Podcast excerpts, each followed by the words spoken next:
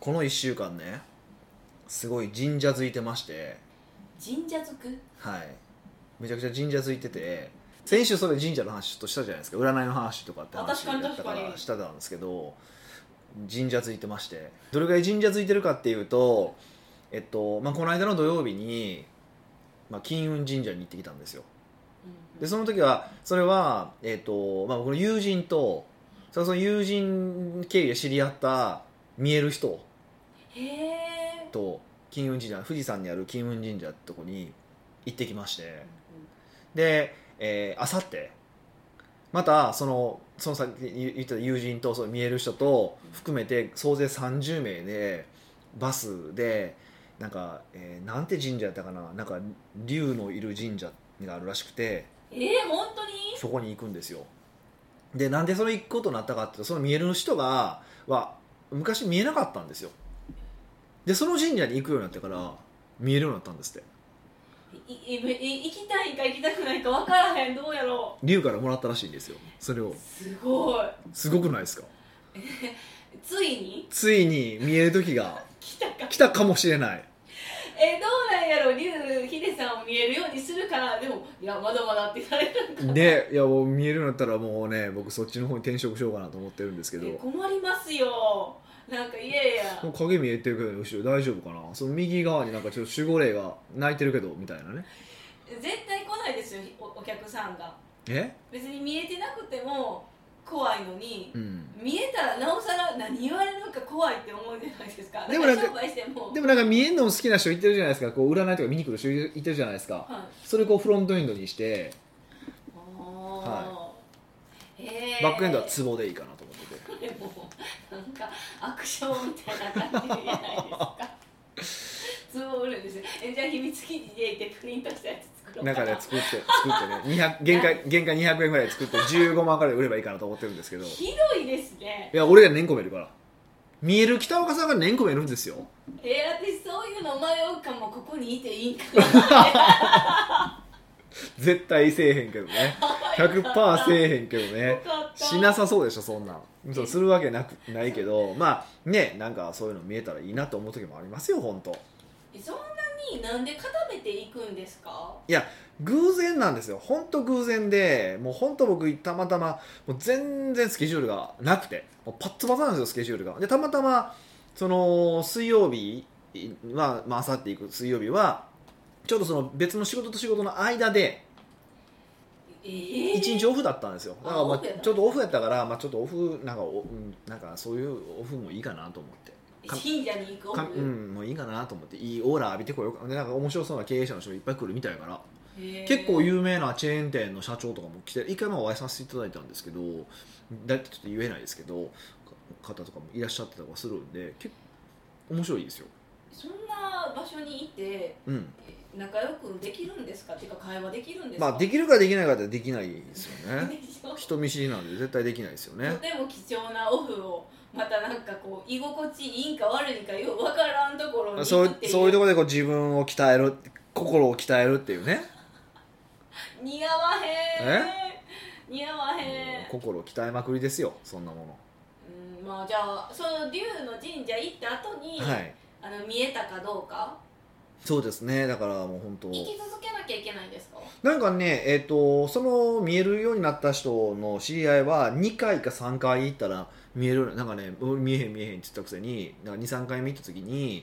一緒に居酒屋行ったんですってで行った時に「あの人なんか黒いのついてない?」とかって言ったらしくてそこからもう見えるように開花したらしいですよもう開花ほんまにしたいんですか毎回聞くけどいやしたいかしたくないかったらしたくないですか絶対そんなんしたいでしょえ私したくないですなんでなんですかだって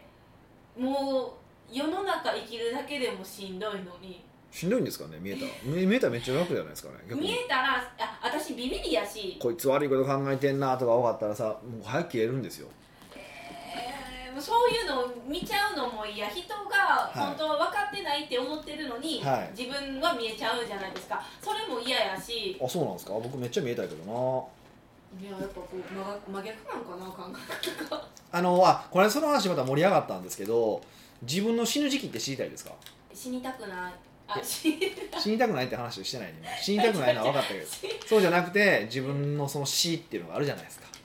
えー、めっちゃ迷いますねでもやっぱ知りたくないかもこの知前りたくない前の話この話しましたっけねなんかそうそうあの自分の死ぬ日が分かるやつがあるんですってええー、なんかインドの話ですそかうそうインドではいっていうのがあって、い、やあれもちょっと行きたいなと思っててでもあれ行ったからってうん分かるわけじゃないですよね、あ一定一定のあれを超えないとなんかあるんですよない人もいてるらしいしねその予言書がいやなんか予言書があるんですよねその人の個人個人に予言書があってその予言書に全部書いてあるんですって予言書ない人ってななな逆にじゃあ私は存在してるのかってなりますよね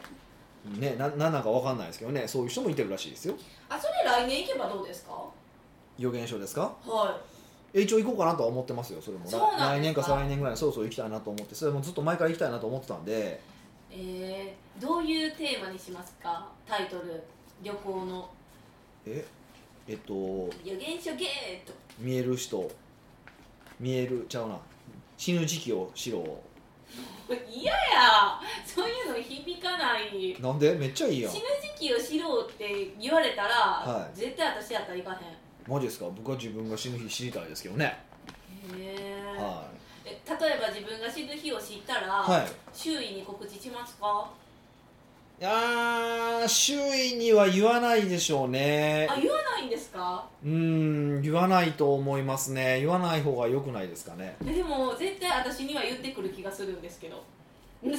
かに一回言いたいタイプじゃないですか、まあねあの親より先に死ぬんやったらちょっとね親には謝らないといけないなと思いますけど多分そんなことはなさそうなんであそうなんですうんまああとだから自分が死ぬことから逆算して自分がどう生きるかを考えますよねかへえ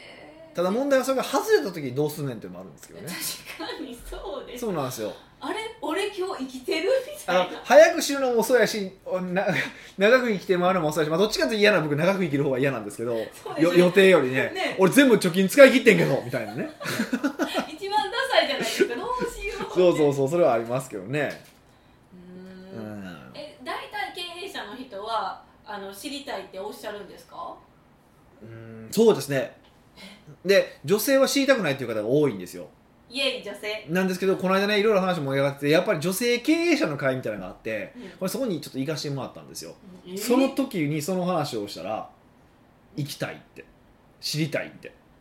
やっぱ女性占い好きなんかな、まあ、てかけそう経営者はやっぱそう自分が死ぬ時期とか知りたいんでしょうねへえ言ってましした、そうなんですねうんだからそれはやっぱ性格なんでしょうねそういうのがやっぱあるんだろうなと思って見てたんですようーんそういう死の話をされたらはいすごいテンション下がるんです よすごくえ影響されるんですよいやでも人間っていつか死ぬわけじゃないですかそうですよで本当の人間の勝ち、まあ、ほら勝ち組とか負け組とかってよく言うじゃないですかうん死ぬのにいやいや普段普段普段はいけど本当の勝ち負けってどこで分かるかって死ぬ時でしょどう考えてもあれですよねお葬式何人来てくれてたか論ですよねうんって思いません本当に本当にそのそれが多分その人の価値だと僕は思うから、まあ、お客さん、まあ、僕は来てあのお葬式に来てほしいとは思わないですけどうんでもあ死んだ日にあ亡くなってんなあこういう人やってんなっていうふうなことはちょっと思っていてほしいなっていうのはありますねそんなん言われたらはいもうなおさら今まで今からの行動をつつ慎むじゃないけど、はい改善せななって思っちゃうじゃないですかおーねえそうそうそうだから人ってやっぱ死ぬって思うからこそ頑張ろうと思うし多分ね500年生きれるって言ったら絶対多分頑張らないと思うんですよね確かにそうなんだでっすてよ500年中のまだ20歳やでとかでしょそうそうそうそれ頑張らないですよ死が近づいてるからこそ頑張るってやっぱあるじゃないですかうんやっぱ終わりがあるっていうのは素敵なことなんですよちょっともうほんまに悲しくなって くるやっ ぱりなんでえー、終わりがあるそうですね何でもそうじゃないですかやっぱ終わりから始めるって言うじゃないですか死んだら終わりから始められへんじゃあ終わりから始めるその終わりっていうのを思い浮かべてそこから始めるっていう意味なのでああそういう意味でやっぱりどうやって死にたいかどういうふうに思われたい思われて死にたいかって考えてって逆算したらねやっぱり今の生き方って変わってくるじゃないですかほんまに何回も言いますけど絶対に死ぬ時にああもっと仕事をしたしたらよかったなんて思って死ぬ人はいないですからね、うんそうですね、う何何をもって死ぬんでしょうねいやでよく言うのはもっと楽しめばよかったとかもっとチャレンジすればよかったとかもっと誰々と喋っておけばよかったとかっていうことが多いらしいですよ、ううんんでそういうのは、ね、デデータとしてあるわけだからそういうところからまあ大体ね大体もうみんな同じことで同じようなことで悩んでるわけだからうんうんうんねこの間占いの話じゃないけど占いなんてほとんどね何パターンかしかないわけだからねやっぱりちょっとねそういうのは考えた方がいいと思いますけどね何回も言うけど私そういうの無理タイ向き合わない向き合わないタイプなんですねプやっぱバレました向き合わないから浅いんかなえ向き合わないからだ浅いからスルメとイカ別なんですかねバレまし たまだその話する好きなイカとみ向き合ってないんじゃないですか適当に向き合っちゃったんかなそうやなやっぱ向き合ってない気がするなイカに対する愛がないわそんなん全部には愛は持てないえ全部に愛は持てないそんなことないですよ愛は持ってますよたくさんまあまあこう見えて適当な部分もあるんでだえこう見えてって言ったこう見えてっていうのはそういうふうに見えへん人のことは言うんですけどそう私多分適当って思われてると思わないんですけどあそうなんですか僕は思ってますよちょっと待ってくださいどういうところが適当に適当と思ってますよさあ僕と比べれば適当じゃないと思いますけどそんなになんかむっちゃ細かく丁寧な人とも思ってないですよえこれは褒められてるのけなされてる褒めてもけなしてもないですそういう事実認識ですえー、そうなんですか、はいそうなんですよ、うんちょっと自己分析と違うなうん、違うと思い ますね正しくね自己分析していただければというふうに思いますようんうんうん自己分析で自己分析自己分析ではい今思ったんですけど、はよくヒデさんって新しく仕事する人のことをと人にストレングスファインダーやってって言うじゃないですかあ言いますねはいはいは変わりますか私受けたん56年7年前じゃないですか、はいはいはいと今やったら自分の中でちょっと変わってる気がするんですけど、はいどう思いますかいやってみたらいいやんもう何よ それえ いやそんなんやったら分かる話は俺に聞かれても分からへんやん俺ストレングスファインダーの人ちゃうねんからでもいや一統応計的にどう思いますかって聞いてる一ん応でですよもストレングスファインダーの本にはそんなに変わらないって書いてますよねあそうなんですか書いてる書いてるでも確かに変わらへん気がするんですよもともと持ってる資質とかなのであの劇的に環境とかが変わったりとか価値観変わるようなことがあったら別なんでしょうけどそうじゃなければそんなに変わらないと思いますよはいもうじゃあやりませんなんだそ ら北岡秀樹の奥越えポッドキャスト奥越えポッドキャストは仕事だけじゃない人生を味わい尽くしたい社長を応援します改めまして北岡ですミカですはい今回はニックネーム感覚派さんからのご質問です、はいどういう話かまとめてっていつも聞くじゃないですか、はでもねもう大体皆さんがまとめてくださってるからもうその質問禁止です いわかりました、えめっちゃ素直どうしたんですか、うんまた言うけどねはいどうぞ何それはい北岡さん美香さんいつもお世話になっておりまあすこちらこそ今回はうん声話し方あり方や立ち振る舞いについて質問させていただきますほうほうほあまりにもセミナーがするのが苦手なのでううん制約率を上げるために録音して自分の音声を文字起こししてみましたあ自分のセミナーをねあ偉いですねはいは録音を聞いたり録画を見ていたりするとセミナー講師の私は最高に嫌なやつでしたいほうほうほうほう喋り方声のトーンが本当に気持ち悪くて死にそうでした、ほ具体的には抑揚をつけすぎてう抑揚をつけすぎてね抑揚をつけすぎて、うんめちゃくちゃ感情が入っているし気持ち悪いのですそれ悪いんかな感情入ったらいいと思うんですけどねは私だったらこんな人に習いたいって思わないなとまで思ってしいまいああまなるしほどなたるほどどうすれば講師としての喋り方あり方を鍛えられて不明な語尾ワンフレーズが長いなどなんだか歯切れが悪い講師を卒業できるでしょうかうん練習して慣れることが一番だと思いますがどのような練習をすればいいのかおすすめの発声練習滑舌練習も含め北岡さんがセミナー講師を初めてされた頃のことを思い出してお答えいただけますと幸いです駆け出しの頃はどんな練習をされどこに意識をして鍛えられたのかお願いいたしますなるほどねまああのーセミナーとかに限らず話し方ってすごく大事じゃないですかそれはあの普通のビジネスパーソンも、まあ、たまたまこの方セミナーされているからセミ、ね、結構意識されると思うんですけど普段のしゃべりとかでも本当にねぜひ録画してみてほしいんですよへほんま気持ち悪いですよ自分でもあの思うと思いますそれはいやりたくないですねそうですね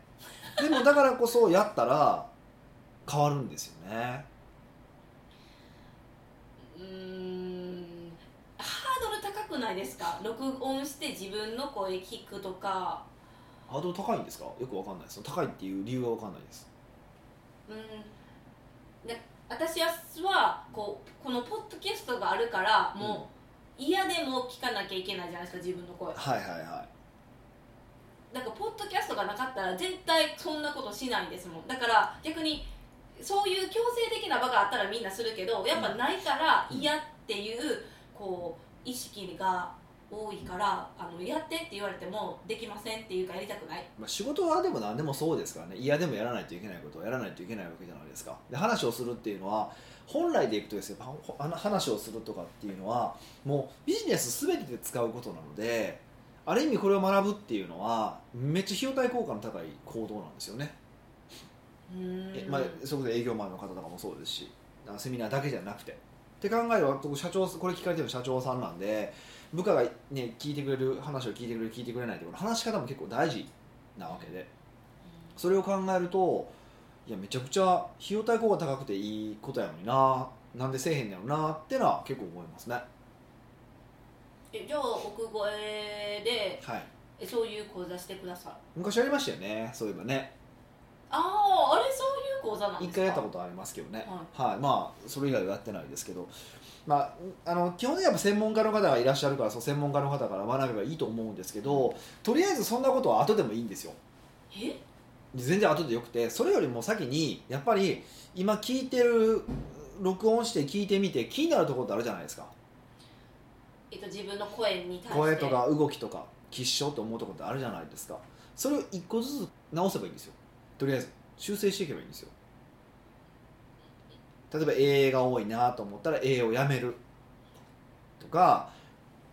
語尾がキモかったら語尾をその語尾をちゃんと最後まで話するとか伝えるとかっていうふうに一個ずつ決めて練習していくだけですうんうんうんセミナーするまでやっぱりそういう練習はしなきゃいけないんですねセミナーだけじゃない普段の話でもしそそれはするべきだと思いますよおーで1個ずつしか多分意識はできないから1個ずつ意識していって1個ずつ潰していくっていうような感じですねでセミナーとかする方に関して言うと、まあ、僕はあんまりしなかったんですけどあの普通は、ま、練習をめっちゃすべきですよ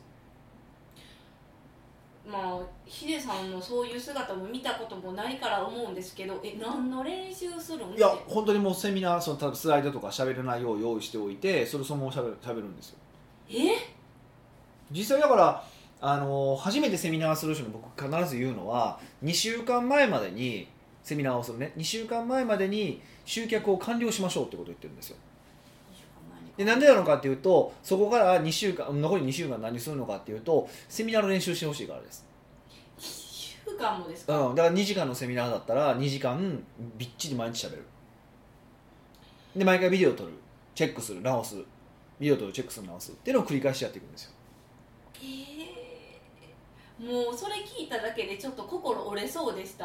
だって2時間のセミナーじゃなくて例えば5時間やったらどうする みたいなだから初めてのセミナーの話してますあね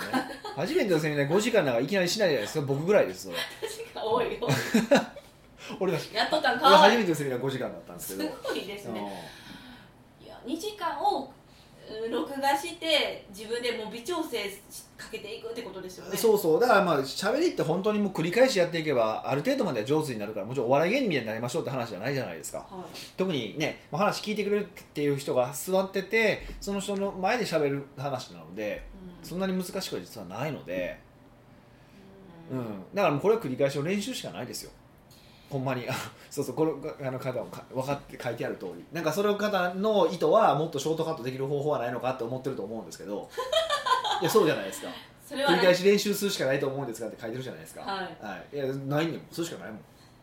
逆にそこまで分かってるからどっかの講座行くとかじゃなくてもうまずは自分あでもあの感覚派さんうはんちゃんと自分のね声を取ってそうそうやられてるじゃないですかだからあとはそれを繰り返し見てキモいところを修正していく見る修正する見る修正すると繰り返していくだけでもだいぶ変わってきますでそれでもやっぱどうしても思ったようにならないっていう場合はやっぱプロにした方がいいと思うしもしくはね例えばこれから話するのを本当に職業にするっていうことだったらやっぱり習いに行った方がいいと思うし、ううんーうんん、僕自身もやっぱりたまに習いに行ったりとかしますしねいまだに行かれた時に、はい逆にどこ指摘されるんですかうーんまあいろいろありますよいろいろあります喋り方が早いみたいなあそれはあんまり言われないですもうそれはキャラクターなんでそれでいいでしょうって話になるんですけど、その話の持っていき方とかは結構いろいろ注意されますよえー、そうなんですか、はそれを注意されたらあの聞き入れてるんですか いもちろんもちろんプロが言うことですからね僕は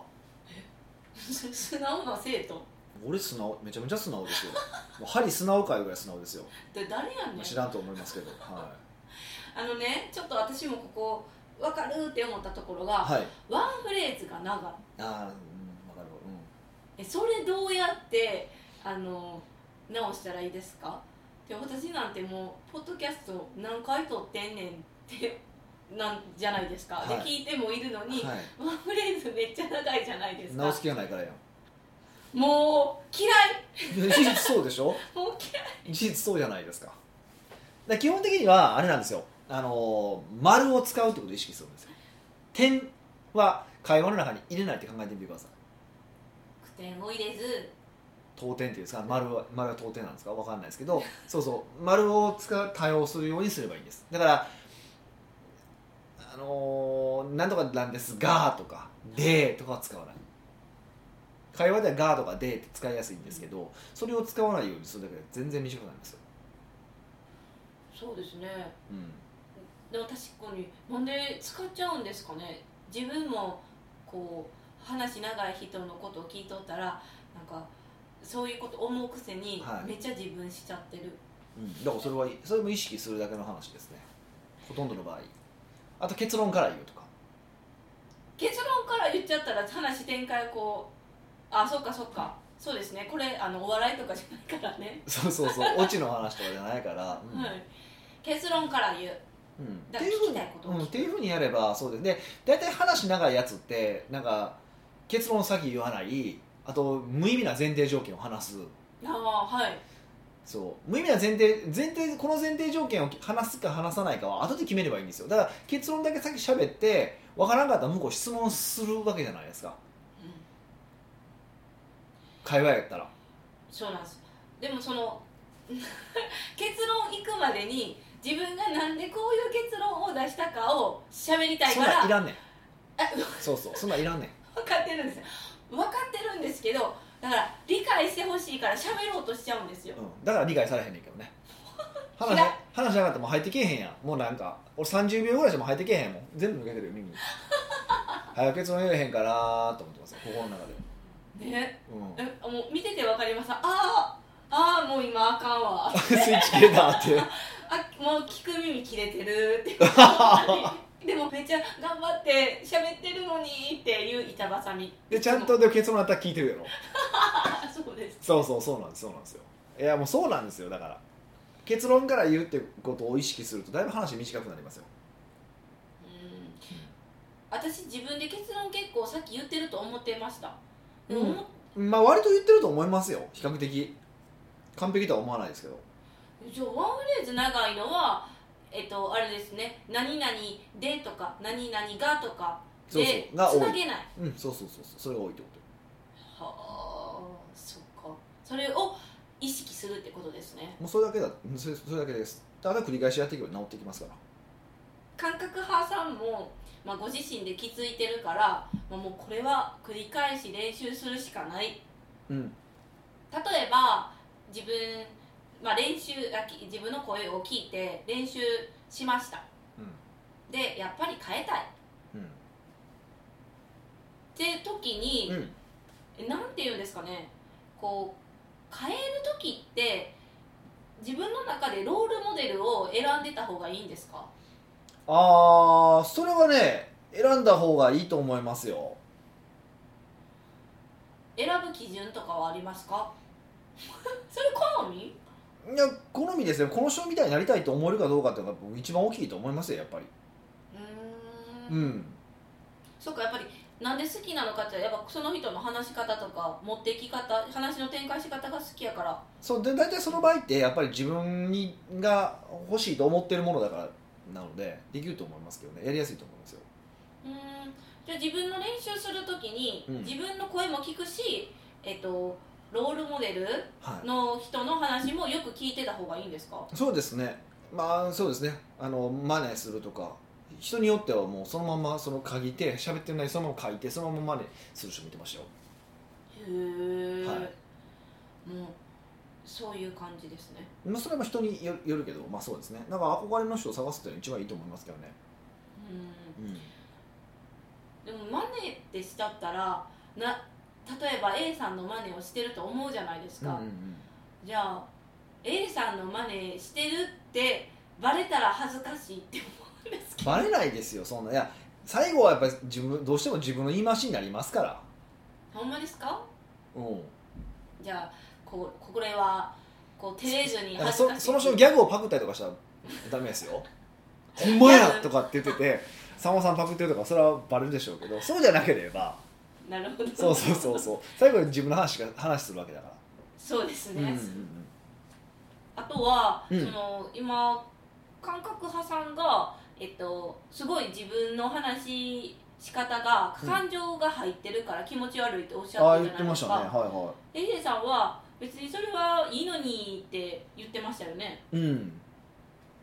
このあの意識のなんていうんですか違いは意識意識の違いっていうかなんかずなんていうか見解の違いは何なんですか、うんいや自分の喋り方なので気持ち悪いと思ってるからなんかもしれへんなと思ったんですよそこがうんと感情が入ってるから気持ち悪いって言ってるんじゃ言ってるけど言葉ではそういうふうに言ってるけどどっちかというとその自分の話し方が気持ち悪いと思ってるから気持ち悪いと思ってるだけなんちゃうかなっていう気がするんですよね正直でも感情の項目は別に関係ないと、うーんと思うんですよねなんかもう「オースカール!」みたいなやったらそれ気持ち悪いと思うかもしれへんけ どそんな感じじゃ多分ないと思うんでじゃあもう一回言ってくださいええ声ですめ「っオちゃおもろいースカール!」私を誰と心得るみたいなやったらちょっとあれですけどもう面倒くさいわってな るじゃないですそかうそうそれやったらちょっとやばいなって思いますけど多分そういうのじゃないと思うんで。あじゃあそこはあの抑揚抑揚うんただだからそこだけだから誰かに聞いてもらうとかして一回聞いても別に知り合いに聞いてもらったらいいじゃんこれキモいってじゃああじゃゃあ普段のあなたですよって言われるかもしれないけど ねあそうなんやみたいなそうですねそうそうそうそまあ、注意深く聞くし多分自分のこあの喋り方嫌って思ってたら何でも嫌にう見そうえてそういくそうそうそうそうそっちしの方が多分強い気がするんですよそうですよ、はいでもそこって自分が判断できないからそれは他人にこの話し方どうってそうそうそう自分はこういうとこ気持ち悪いと思うねんだけどどうって聞けばいいだけの話だからうーんはじゃあ感覚派さんは自分の音声を録音して繰り返し繰り返し修正していってくださいそうやっては録音やっては録音ねこれを繰り返すってことですねはい、はいですで最後は先生まあある程度いったね一点伸びひんなと思ったりとかもうしっくりけへんなと思ったら先生に頼るはい、はいプロに席頼るということですねはいはい奥越えポッドキャストではビジネスの質問から個人的な質問まで幅広い質問をお待ちしております質問フォームは奥越えウェブサイトにあるポッドキャストの記事の最後にありますのでそちらよりご質問してくださいはい、というわけでまた来週お会いしましょう